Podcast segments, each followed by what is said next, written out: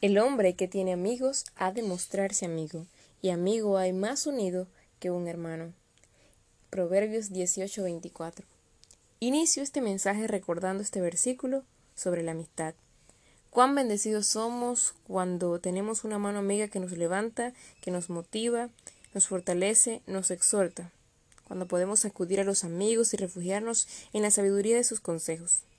Este versículo me dice que el que tiene amigos ha de mostrarse amigo. Es por eso que quiero compartirles un pasaje que he estado estudiando en Marcos 2 del 1 al 5. Dice así, entró Jesús otra vez en Capernaum después de algunos días y se oyó que estaba en casa. E inmediatamente se juntaron muchos de manera que ya no cabían ni aun a la puerta, y les predicaba la palabra. Entonces vinieron a él unos trayendo un paralítico, que era cargado por cuatro. Como no podían acercarse a él a causa de la multitud, descubrieron el techo de donde estaba, y haciendo una abertura, bajaron el lecho en el que yacía el paralítico. Al ver Jesús la fe de ellos, dijo al paralítico, Hijo, tus pecados te son perdonados. Este paralítico tenía amigos radicales e interesados en su condición de salud. Cuando llegan a esta casa, se encuentran con una gran multitud, una fila sin fin. ¿Qué haríamos? Tal vez. Oh, amigo, aquí hay una fila muy larga, esto está muy lleno, no se puede hacer más nada, y nos marchamos. Pero estos amigos no hicieron así. Ellos descubrieron el techo donde estaba e hicieron una abertura. El techo no era un techo normal. La mayoría de las casas en Palestina tenían tejados planos usados para alejarse, para relajarse en la frescura del día. Usualmente había una escalera que conducía hasta el techo. El techo por lo general era hecho de tablas de almendro o arcilla seca, y estos eran colocados sobre vigas de soporte y luego se esparcía una capa de arcilla fresca sellando todo el techo. Estos amigos, luego de remover todo eso, hacen una abertura en el techo y bajan el lecho en el que yacía el paralítico.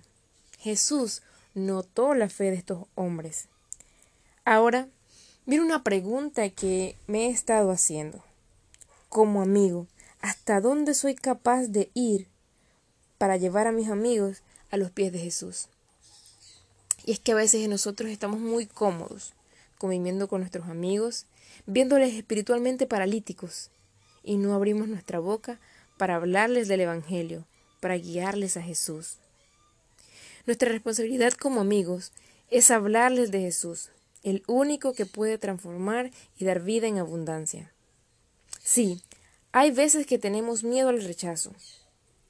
Pero, ¿qué clase de amor es ese que teniendo la cura para levantar a un paralítico de la silla, no se la dice. Es un amor egoísta. Pero por la gracia de Dios somos salvos, para anunciar su palabra y dar esperanza a los que se encuentran espiritualmente paralíticos. Estos amigos vieron la necesidad de llevar al paralítico a los pies de Jesús, sin importar los obstáculos. Y francamente, siempre vamos a tener obstáculos para llevar a las personas a Jesús. Pero Dios no nos ha dado a nosotros espíritu de cobardía. Debemos persistir. Porque Jesús no solo está interesado en sanar nuestras enfermedades. Jesús le dijo al paralítico, Hijo, tus pecados te son perdonados. Y el paralítico tal vez pensaría, ¿cómo? Mis pecados me son perdonados. Esto es una cuestión de parálisis, no de pecado. Sí, pero Jesús fue más allá de los síntomas. Él fue a la causa. No podía sanar el cuerpo y descuidar el alma.